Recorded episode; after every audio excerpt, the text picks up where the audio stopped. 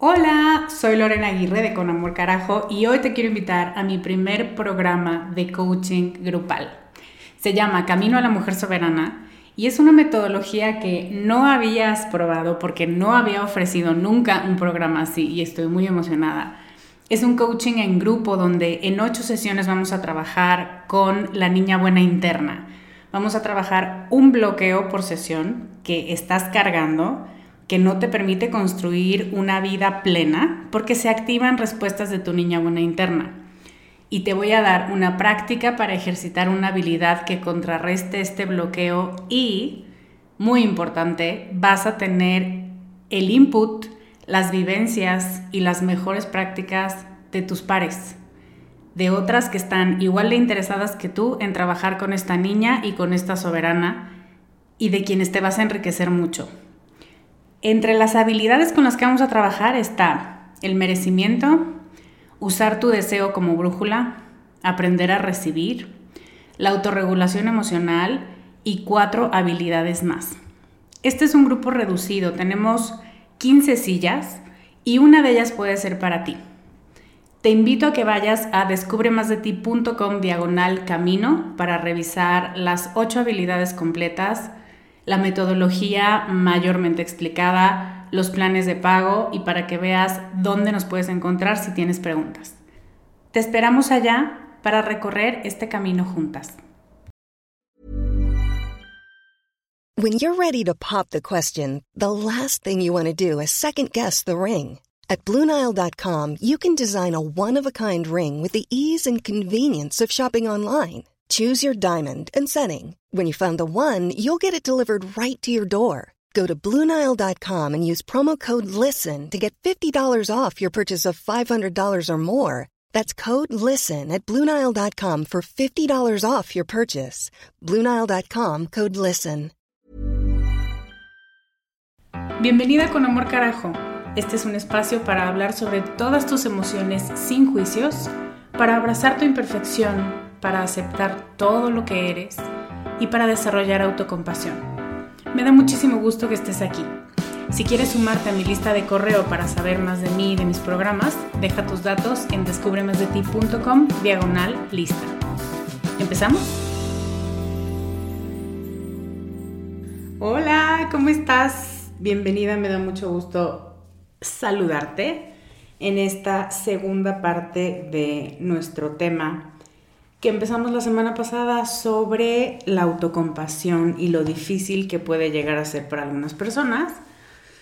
Muchas gracias por el recibimiento de este tema, gracias por tus mensajes y tus mails y, y todo. Yo soy Lorena Aguirre, soy coach emocional y de autocompasión radical y esto es Con Amor Carajo, capítulo 374. Y hoy me toca responder la pregunta que se quedó en el tintero la semana pasada, ¿cómo soltar la dureza y la frialdad contigo misma para abrirle una ventana a la autocompasión? Y abrirle una ventana con esta idea de no es abrirle las puertas de par en par, ni convertir toda tu vida en autocompasión, ni ser la embajadora oficial de esta habilidad. Es te abra una ventanita para que te puedas colar por ahí y yo empiece a sentir y en esa sensación me pueda dar a mí misma seguridad. Y entonces si me siento segura, ya te abro un poco más la ventana, bueno, ¿qué tal que tantito la puerta? ¿Y qué tal que empiezo a vivir en primera persona los beneficios de cómo se ve la autocompasión para mí? ¿Cómo se siente y cómo deja de ser agobiante impuesta y mm, para algunas una falsa promesa de bienestar. Entonces eso es lo que te voy a compartir hoy. Tengo varias ideas. Hoy en específico te traje ocho ideas, por eso te digo que tuve que dividir el capítulo. Y antes de decirte la primera, te quiero también recordar que el tema de hoy está directamente relacionado con negligencia emocional infantil es decir, minimizar o no ver o burlarse de las emociones y las reacciones emocionales que tuviste en la infancia y en la adolescencia y de cómo te acostumbraste a fingir que no sentías o a minimizar las cosas que sentías o a enojarte por sentir cosas y cómo ahora te das cuenta como adulta de que esas reacciones no son positivas para ti y como que ahogan una parte de tus reacciones y una parte de tu madurez. Y para trabajar ese tema diseñé mi taller Maternarte, del que puedes conocer más en descubremasdeti.com, diagonal maternarte. Las inscripciones están abiertas. Y también te voy a contar un poco más sobre este taller en una clase gratuita que se llama Cuatro Pasos para comenzar a sanar tus heridas de la infancia, donde te voy a ofrecer tres fechas para que tú escojas la que mejor te parezca. Y la primera clase es este lunes a mediodía, hora del centro de México. Y si no te funciona, hay dos horarios más. Y para inscribirte solo tienes que dejar tu mail en descubremasdeti.com diagonal clase. Y ahora vamos a um, estas ocho ideas, estas ocho propuestas que tengo para soltar la dureza y la frialdad. ¿Te acuerdas que decíamos que lo contrario de la autocompasión no es el autoodio ni ser muy fuerte y muy valiente, sino es ser fría. Cuando yo tengo una incapacidad, o más bien no es que tenga, no es como la lotería de, ay, hay quienes sí les salió autocompasión y hay quienes no en la vida, sino que por experiencias por las que hemos pasado, no se siente seguro abrazarnos, darnos una palmada en la espalda, decirnos que todo va a estar bien, decirnos, ok, la cagaste, pero de todas maneras yo creo en ti. Y entonces nos convertimos en gente fría o que se burla de esas cosas o que se burla de otras personas que con una facilidad impresionante se perdonan o se acompañan o se dan permiso de equivocarse. Y entonces eso por algún motivo spoiler, tiene que ver con trauma de la infancia, nos da mucho coraje. Como, ah, qué fácil, qué fácil te deslindas de las cosas. Y no es deslindarme, es decir, está bien, no lo hice bien, porque hay cosas en las que me equivoco, hay cosas en las que no sé cómo reaccionar y sé pedir disculpas y a lo que sigue.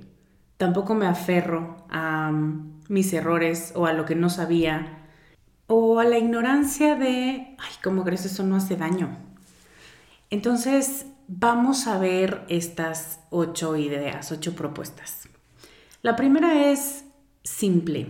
Suelta la idea de que ser autocompasiva se ve de una sola manera y esa manera es cursi y nefasta y mm, significa hablarte melosamente como bebé y decirte que todo está bien mientras ves agrietarse los cimientos de tu vida. Eso no es la autocompasión, eso es un espejismo, una ilusión, algo que parece real pero en realidad no lo es. Y la autocompasión tampoco es decirte, ok, preciosa, entonces tienes permiso de comportarte como una cretina con todo el mundo solo porque tú te lo mereces o piensas, crees que te lo mereces o de comportarte de maneras inadecuadas para tus propios estándares, para tus valores. Tienes permiso de traicionar tus valores si tú sientes que eso necesitas. Tienes permiso de tratar a otras personas como mierda si tú piensas que eso te hace bien. Si esa es la duda que tienes respecto a la autocompasión, te aplaudo. Porque vivimos en una cultura que con mucha facilidad defiende y trae como estandarte muchas conductas destructivas, autodestructivas y destructivas para el tejido social por este individualismo, donde es como, pero se siente bien para ti, ¿no? Entonces, si para ti la autocompasión, como la has entendido, como te la han enseñado o como has visto a personas hablar de autocompasión, te resulta un sinónimo de individualismo abusivo y privilegio, de verdad, te aplaudo porque eso es un nivel de conciencia muy alto y también no es de lo que se trata la autocompasión. Se llama de manera diferente y de pronto nos hacemos chaquetas mentales y justificamos cosas llamándolas con un nombre mucho más agradable, elegante y hasta moralmente correcto, cuando en realidad es la misma conducta nociva para ti y para todo el mundo. Pero es importante reconocer que eso no es a lo que te estamos invitando cuando te invitamos a desarrollar autocompasión. Estoy segura de que después de tanta información que has recibido sobre autocompasión, terminas confundida. Y cuando el cerebro se confunde, simplifica los conceptos. Y de pronto no solo los simplifica, sino que los hace absurdos y los hace falsos. Los guarda con falsedad en tu memoria. Y aunque no sea la respuesta correcta, por lo menos es la respuesta que entendió. Y entonces te entrega ese concepto como si fuera un teléfono descompuesto. Pues que no sé, que no hagas nada, que solamente digas que todo va a estar bien y ya deja de llorar. Ese no es el punto. En términos simples, y lo hablamos la semana pasada, la autocompasión se trata de notar cuando estás experimentando sufrimiento y de responder a este momento con amabilidad y con cuidado, con autocuidado, con no me voy a tratar mal y no me voy a tratar mal por haberme equivocado. No me puedo castigar por ser humana. A ver, puedo y de hecho es una costumbre, pero no quiero tratarme mal por existir y equivocarme. Anótalo en algún lado. La autocompasión tiene dos pasos. Notar estoy sufriendo y muchas de nosotras no queremos ni llegar a ese paso. Y lo primero que dices es, pero no me dolió. No, estoy bien, estoy bien. Y decir estoy sufriendo toma muchísima valentía, muchísimo autoanálisis y esta honestidad brutal contigo para decir, no, sí me duele. Me da pena que me duela.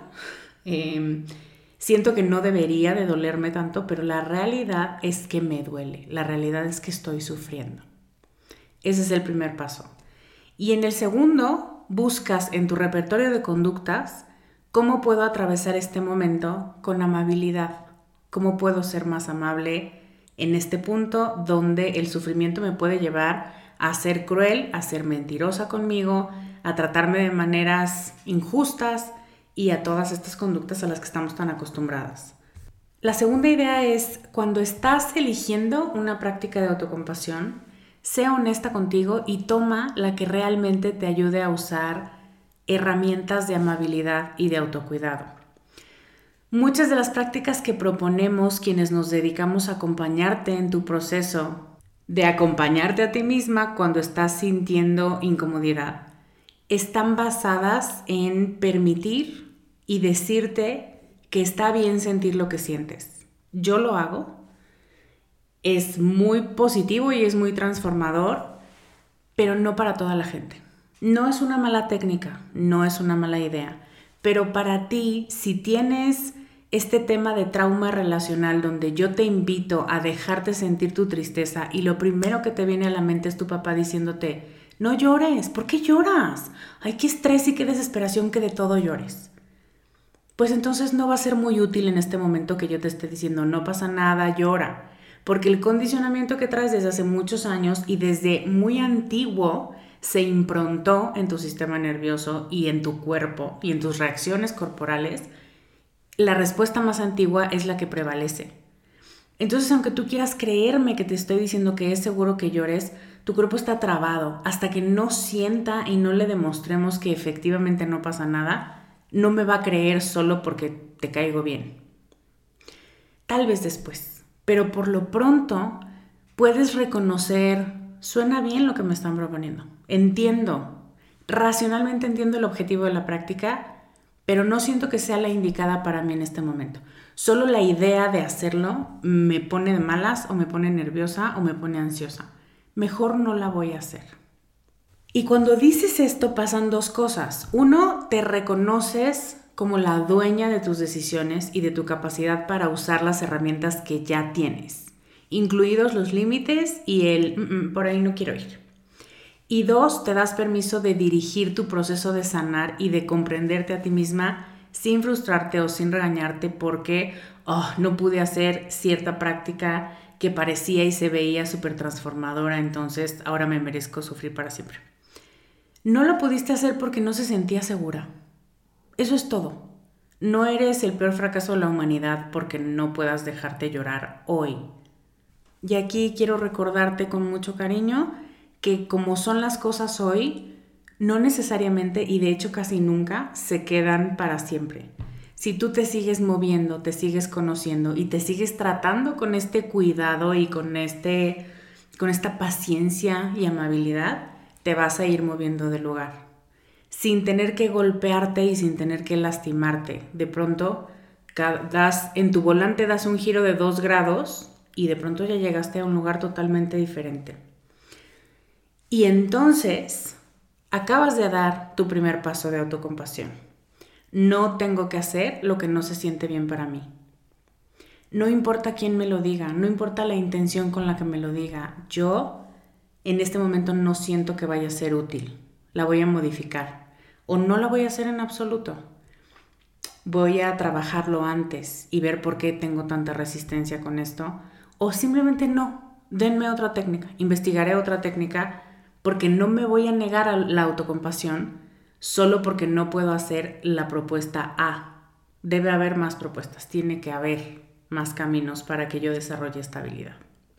Y una de las preguntas que más puede ayudarte para encontrar tu técnica o la conducta a la que estás aspirando para este momento, la que te puede funcionar para este momento es ¿Qué necesito para sentirme acompañada y sostenida en este momento de sufrimiento? ¿Qué necesito yo? No que me ofrecen ustedes. Es como ir al tianguis. No dices, a ver qué hay y en función de lo que ustedes me ofrezcan, yo hago de comer. Más bien se te antoja una sopa de verduras y entonces sabes a qué puesto vas y qué verduras vas a comprar y, y ya. Pero todo es en función de yo lo que quiero cocinar y yo lo que quiero comer es esto. ¿Quién lo ofrece? Ah, perfecto. Ya está. No, no es yo me adapto a lo que tú me des y me esfuerzo a que me funcione en este momento. El tema temporal es muy importante porque si no te empiezas a angustiar. No es que siempre vayas a estar negada a dejarte sentir y a dejarte llorar, es que en este momento tu sistema te dice, ni de pedo, yo me pongo a llorar y no voy a parar, entonces mejor ni me lo propongas porque me vas a hacer enojar. y hay que creerle a nuestro sistema y decirle, perfecto, entonces no llores si no quieres. No tienes prohibido llorar, pero tampoco te voy a pedir que hagas algo que no se siente seguro para ti. ¿Qué más? ¿Qué más me ofrecen? ¿Qué más busco? Y de verdad, solo decirlo te empieza a llenar de esta capacidad o de recordarte esta capacidad de yo puedo dirigirme hacia lo que me hace bien tengo la capacidad de moverme y tengo la capacidad de discernimiento para elegir esto me funciona mejor. Gracias por lo anterior, pero voy a irme con esta respuesta. Tres, esta chiquita, si te sirve, usa una frase ancla para recordarte la importancia de ejercitar autocompasión. Una frase sencilla como tengo derecho a sentirme acompañada aún en el dolor o yo soy mi cobija caliente cuando todo parece muy frío. Eh, pudo haber sonado muy cursi, pero bueno, algo que tenga que ver con frialdad. Eh, yo soy mi cojín eléctrico en un mundo de puros refrigeradores. O sea, me da igual, pero me entiendes. O a pesar de lo que he aprendido, quiero aprender a tratarme con amabilidad. A pesar de lo que me han enseñado, a pesar de lo que traigo en la cabeza, y de lo que no sabía que me pesaba tanto, quiero aprender a tratarme con amabilidad. O tengo permiso de tratarme con amabilidad. Algo. Anclarte a un deseo, a algo que quieres practicar, como un recordatorio verbal de tu intención, puede ser muy útil para algunas personas. De nuevo, no es regla. No para todas. Pero revisa si a ti te funciona y modifica la frase tantas veces como sea necesario hasta que se sienta bien, hasta que se sienta honesta y no exagerada o cursi o falsa. 4. Ponle nombre y cara a tu jueza interna y máxima crítica de autocompasión. A veces, saber lo que vas a decir para evitar acompañarte en un momento difícil reduce su impacto. O sea, si sabes que tu voz interna te dice, ya no empieces, Lorena, qué estrés, que todo, todo te haga llorar o ya deja de tenerte lástima. Así no vas a llegar a ningún lado. Y lo que decíamos la semana pasada, no vas a ser nadie en la vida si sigues por este camino. Son muchas irracionalidades, es mucha crueldad y es crueldad que está normalizada. Y decirte frases como, ay, no eres tan especial, esto a todo el mundo le pasa, eh, eso no es pretexto, tú sigue adelante y ya luego te sobas. Cosas así donde no permitimos el acercarnos a nosotras con amabilidad y preguntarnos, ¿qué te pasó? ¿Te dolió? Vi que te caíste, ¿te dolió? ¿Puedo hacer algo por ti? Lo que harías por cualquier persona en la calle. Nos lo negamos muchísimo porque pensamos que entonces nos estamos dando permiso de ser débiles y de ser chillonas y de no avanzar. O sea, pensamos que si nos vamos a quedar ahí, nos vamos a quedar ahí por siempre. Entonces, lo que puedes hacer, y esto es una estrategia donde involucra diferentes partes de tu cerebro que disfrutan hacer esto, es crear un personaje que diga estas frases. Hiring for your small business? If you're not looking for professionals on LinkedIn, you're looking in the wrong place. That's like looking for your car keys in a fish tank. LinkedIn helps you hire professionals you can't find anywhere else, even those who aren't actively searching for a new job but might be open to the perfect role. In a given month, over 70% of LinkedIn users don't even visit other leading job sites. So start looking in the right place. With LinkedIn, you can hire professionals like a professional. Post your free job on linkedin.com slash people today. ¿Cómo se ve quien te dice esto? ¿De quién tiene la voz? Lo puedes asociar con alguna imagen, algún color, un animal, un personaje. Las más cotidianas suelen ser la maestra tronchatoro de Matilda, o el juez de American Idol Simon Cowell, o Dolores Umbridge de Harry Potter. O sea, que los piensas o los ves y dices, ay, no, neta, cállate. no tengo ni tantitas ganas de escuchar lo que vas a decir porque es destructivo, es agresivo y me vas a dejar en la lona.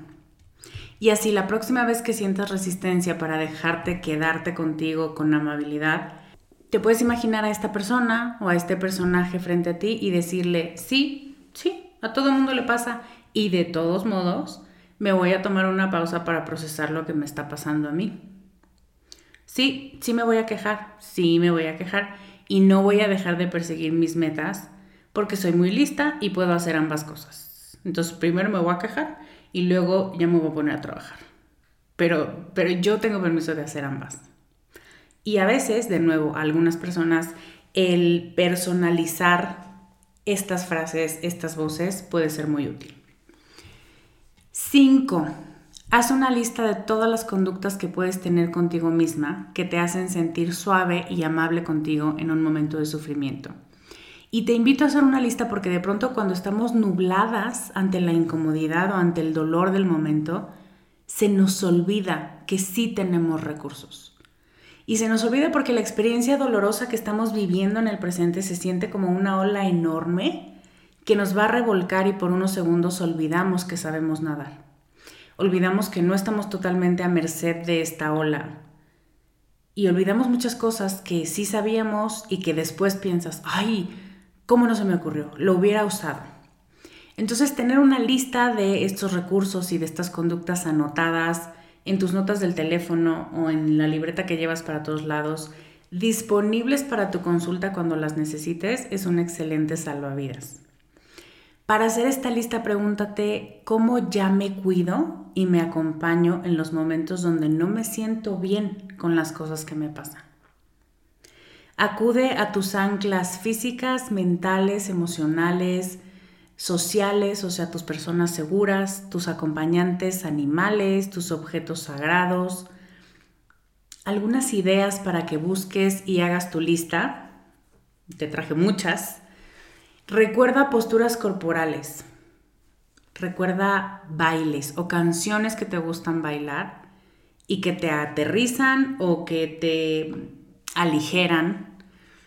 Em, cosas que te hacen reír, Anota sabores de té, meditaciones, películas, libros, podcasts o capítulos de podcast específicos, oraciones que tú asocias con algo que te ancla y que te calma, caminatas en la naturaleza, correr, darte un baño tibio o de la temperatura que más te guste, escribir, escribir un cuento con lo que te está pasando o anotar cómo te sientes como una descripción bitácora o como un diario, cocinar, acariciar a tu perico, llamarle a una amiga, buscar el regalo que te dieron de cumpleaños que tan feliz te hizo en su momento.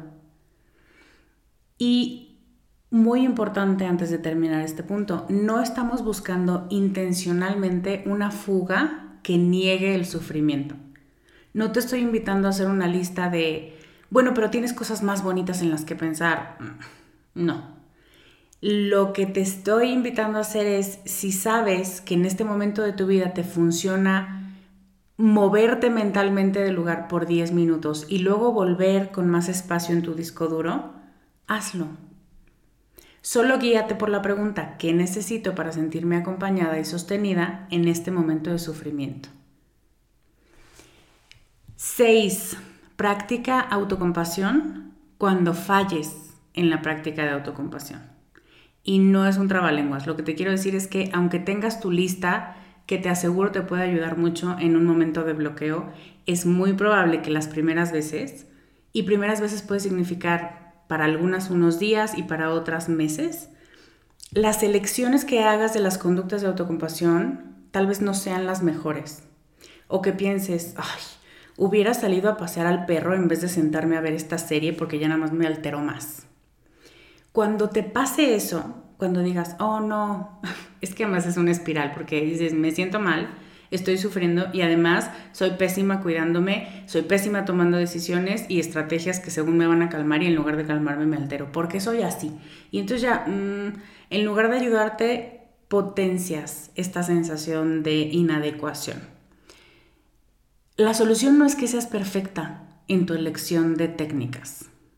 Cuando esto te pase, simplemente tómate un tiempo para preguntarte, entonces, ¿qué me hubiera funcionado mejor cuando estoy experimentando este sufrimiento en específico.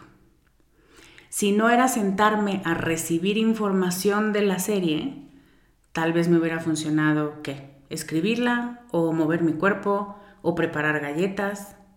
Y entonces ya tienes tus dos opciones alternativas que puedes poner en práctica después de la llamada semanal de tu hermana que cada vez que te habla te reclama de la blusa que le echaste a perder cuando tenían 12 años y más fácil vuelves a un punto de equilibrio, a, una línea base más bien. Y entonces tienes aquí de nuevo una invitación a practicar, acompañarte y ser amable contigo porque no tiene sentido quererte menos o ser cruel contigo por no haber elegido la práctica perfecta. No lo tiene en absoluto. Y sin embargo es al primer lugar al que vamos no lo puedo creer. Todavía que me la estoy pasando de la mierda y no soy buena para elegir, otro defecto que tengo. No te vuelves autocompasiva de la noche a la mañana. Se necesita práctica y muchas veces se necesita pelear contra los monstruos que te dicen, ay, ya vas otra vez a sobarte el lomo y dejarte hacer lo que tú quieras. Ay, ya vas de chillona. Ay, no aguantas nada. O cualquiera de las variantes que tu propia voz cruel te diga. Entonces no es un camino simple, pero, y esto es muy importante que te lo diga, aun cuando tienes trauma relacional, cuando el dolor de la negligencia emocional infantil está muy vivo en ti y se siente muy peligroso sentir y expresar lo que sientes, aún entonces puedes ejercitar autocompasión. No necesitas haber superado todos los traumas de la infancia para darte permiso de disfrutar la vida que tienes hoy no necesitas quedarte en la sala de espera del trauma. O sea, bueno, cuando acabe este trauma y lo haya integrado y sanado, entonces ya podré ser feliz y pasar a la sala de la felicidad. Tienes derecho a vivir una vida en paz y una vida honesta siendo amable contigo, donde sea que te encuentres hoy. Y entre más autocompasión practicas, más eficiente te vuelves en esta habilidad, obviamente. 7. Recuerda el sentido de la autocompasión. Como dijimos la semana pasada, no se trata de disculparnos todo y no rendirnos cuentas a nosotras mismas de las acciones desalineadas que a veces tomamos. La autocompasión se trata de reconocer el sufrimiento, de quedarte contigo y de acompañarte con amabilidad. Y hay una tercera cosa con la que me interesa mucho que te quedes. La autocompasión es una herramienta que nos sirve para atravesar un momento de sufrimiento, no para quitártelo, no para sentirte mejor. ¿Por qué hago esta distinción? Porque con facilidad evaluamos la calidad de nuestra autocompasión diciendo, ay, qué bien, qué bien lo hice, ya me siento mejor, me ayudó mucho salir a caminar. Pero hay momentos en los que a pesar de hacer lo que nos hace bien y a pesar de que sí te hizo bien la caminata y de que te contiene en un momento complicado y doloroso, la sensación no se va de inmediato. El problema sigue presente. Y de nuevo, a donde vamos mentalmente, al lugar mental al que acudimos es, lo hiciste mal porque no te sientes en paz, como en, paz completa. Y no quiere decir que lo hiciste mal o que la autocompasión no funciona o no te está funcionando a ti porque estás defectuosa.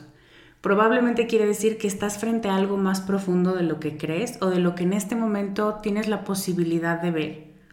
Y es mejor darle tiempo y no forzar que se resuelva, se integre, lo comprendas, lo perdones y todas estas estos verbos que son finales, como y ya llegamos al último punto.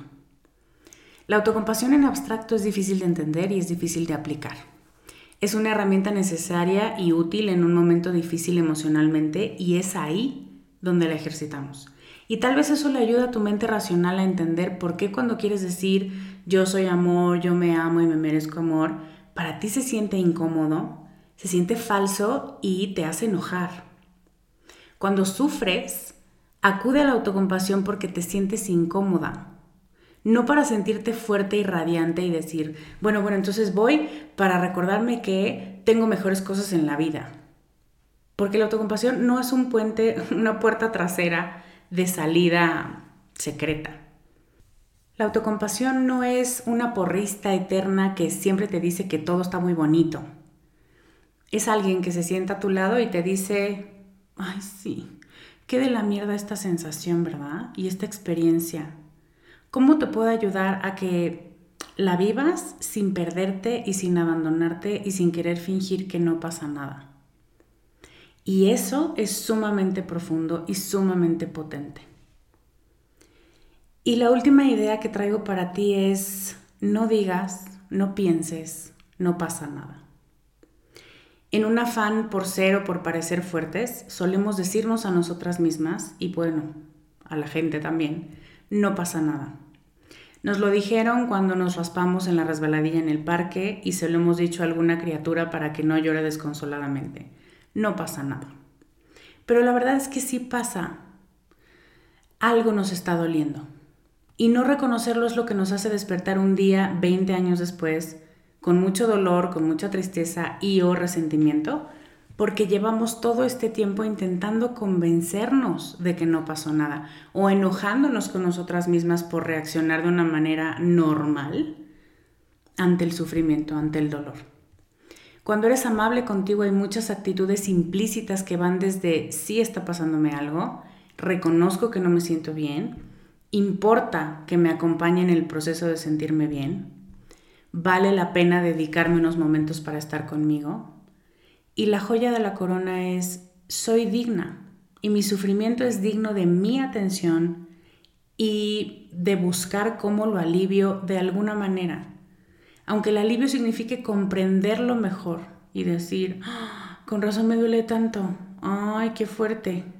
Bueno, está bien, hasta aquí llego hoy. no voy a profundizar más en este sufrimiento, pero por lo menos ya lo veo. Ya veo la magnitud que esto tiene y de aquí puedo empezar a hacer planes. Pero si empezamos negándolo, nunca vamos a llegar a un punto de verdadero avance y de pedir la ayuda que necesitamos. Estamos hablando de presencia y de bajar el ritmo y la exigencia, pero también estamos hablando de merecimiento, de validación y de dignidad. Y para cerrar el capítulo de hoy hay una última verdad con la que me gustaría que te quedes y esa es, autocompasión no es autoindulgencia no es un pase que te das para no hacer nada y quedarte mm, en el oscurantismo para siempre. Los regaños y las exigencias sobre tu conducta, las palabras crueles que te dices sobre cómo nunca vas a ser nadie en la vida, sobre cómo abandonas todo siempre y no darte apoyo para parar y respirar, funcionan, motivan y a muchas de nosotras el haber escuchado eso de padres o de maestros o de hermanos mayores fueron como un piquete en las costillas que nos hicieron decir, ah, no, ¿quieres ver cómo sí? La mala noticia es que esa motivación viene del miedo, los regaños, las exigencias, la crueldad. Viene del miedo, viene del coraje, viene del dolor que no nos dejamos sentir nunca y que guardamos al fondo del cajón porque en ese momento era lo más seguro de hacer. En cambio, la motivación de la autocompasión, el sí, sí la cagaste, pero sé que no lo vas a dejar de intentar porque eres necia y amo tu necedad. O siento mucho que te hayan ignorado y que hayan pasado por alto este logro tan importante para ti. O por supuesto que tienes razón en llorar porque lo que acaban de decirte fue cruel, fue injusto, fue grosero. Esa, ese poder de reconocimiento y de te acompaño, te veo y te valido viene del amor. Esa motivación es la de alguien que te ama mucho y en vez de minimizar cómo te sientes o de atacarte por no ser fuerte siempre, sabe verte con todas tus capacidades. Sabe reconocer que los fracasos no son siempre tuyos ni tu culpa y que no es posible tener injerencia en todos los desenlaces de todas las cosas del mundo y ni siquiera de tu propia vida. No llegas, no llegas a controlar todos los hilos que se mueven detrás de tus experiencias de vida. Y cuando te cuidas y te preocupas por tu bienestar, vas a intentar cambiar conductas que te están causando daño. Vas a dejar de decirte cosas que te lastimen y tener conversaciones con personas o con temas que sean dolorosos y nada fructíferos para ti. Y también cuando te tratas con amabilidad, es más probable que reconozcas con facilidad y con suavidad, mm, me estoy dando cuenta que ser así no me está funcionando. Necesito cambiar mi manera de responder, mis formas de reaccionar, mis conversaciones alrededor de este tema porque te puedes ver con más claridad y puedes reconocer dónde algo no está siendo amable ni constructivo para ti. Pero solo cuando has ejercitado y sentido cómo es contar con tu soporte y con tu acompañamiento. Entonces, con esto quiero terminar. Hay una motivación en la crueldad, sí, y respondemos por miedo, por coraje. Y hay otra motivación que viene del respeto y del acompañamiento y del amor, y cuando ejercitas autocompasión, empiezas a sumar cada vez más a tu banco de recursos esta cualidad de acompañarte con paciencia, con cariño, sin juicios. Y las cosas salen mucho mejor. Y empiezas a darte más chances y empiezas a fortalecerte, contrario a lo que creíamos.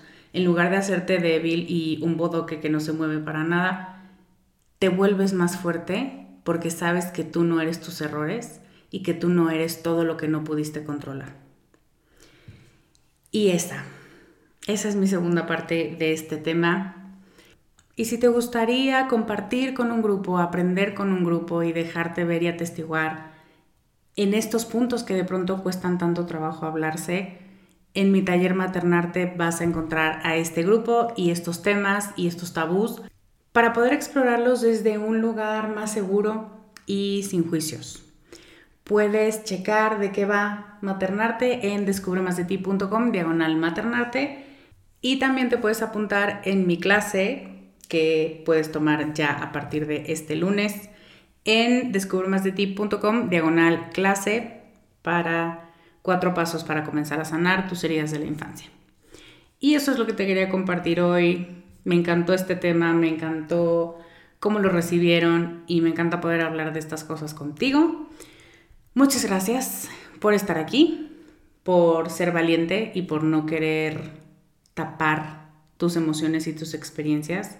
Honro muchísimo en quien te has convertido y que quieras ir por la vía profunda y sanadora mucho más que por lo que te han dicho que tienes que hacer, porque si no vas a ser rara. Entonces honro mucho eso. Gracias por estar aquí, gracias por acompañarme hoy. Te mando un beso enorme. Yo soy Lorena Aguirre y te veo la próxima semana con más ideas para ser más tú. Bye. Este podcast, sus notas, regalos y links viven virtualmente en la página www.descubremasdeti.com. Encuéntranos en redes como arroba descubre más de ti.